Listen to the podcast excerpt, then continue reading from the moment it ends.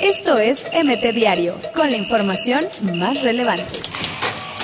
Galaxy sacará cartera para intentar comprar a Antuna al City Football Group.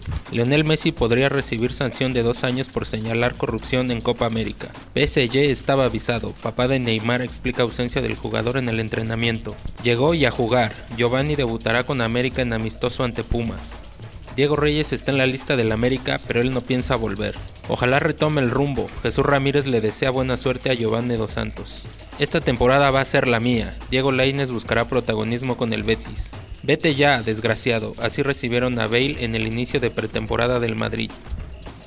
El Barcelona está nostálgico. No solo quiere de regreso a Neymar, también a Dani Alves. Neymar puede irse si hay una oferta que nos convenga a todos, director deportivo del PSG. Francisco Mesa volvió a romperse el ligamento y se pierde la apertura 2019 con Tigres. Los que no vinieron al Tri la van a tener difícil, Eric Gutiérrez. En China ofrecen a Bale 35 millones de euros por año, el doble de lo que gana en el Real Madrid. Con premio 10 veces menor que Brasil, el Tri fue el campeón más pobre del verano. El mejor home run derby de la historia.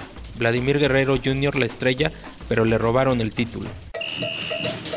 Esto es MT Diario, con la información más relevante.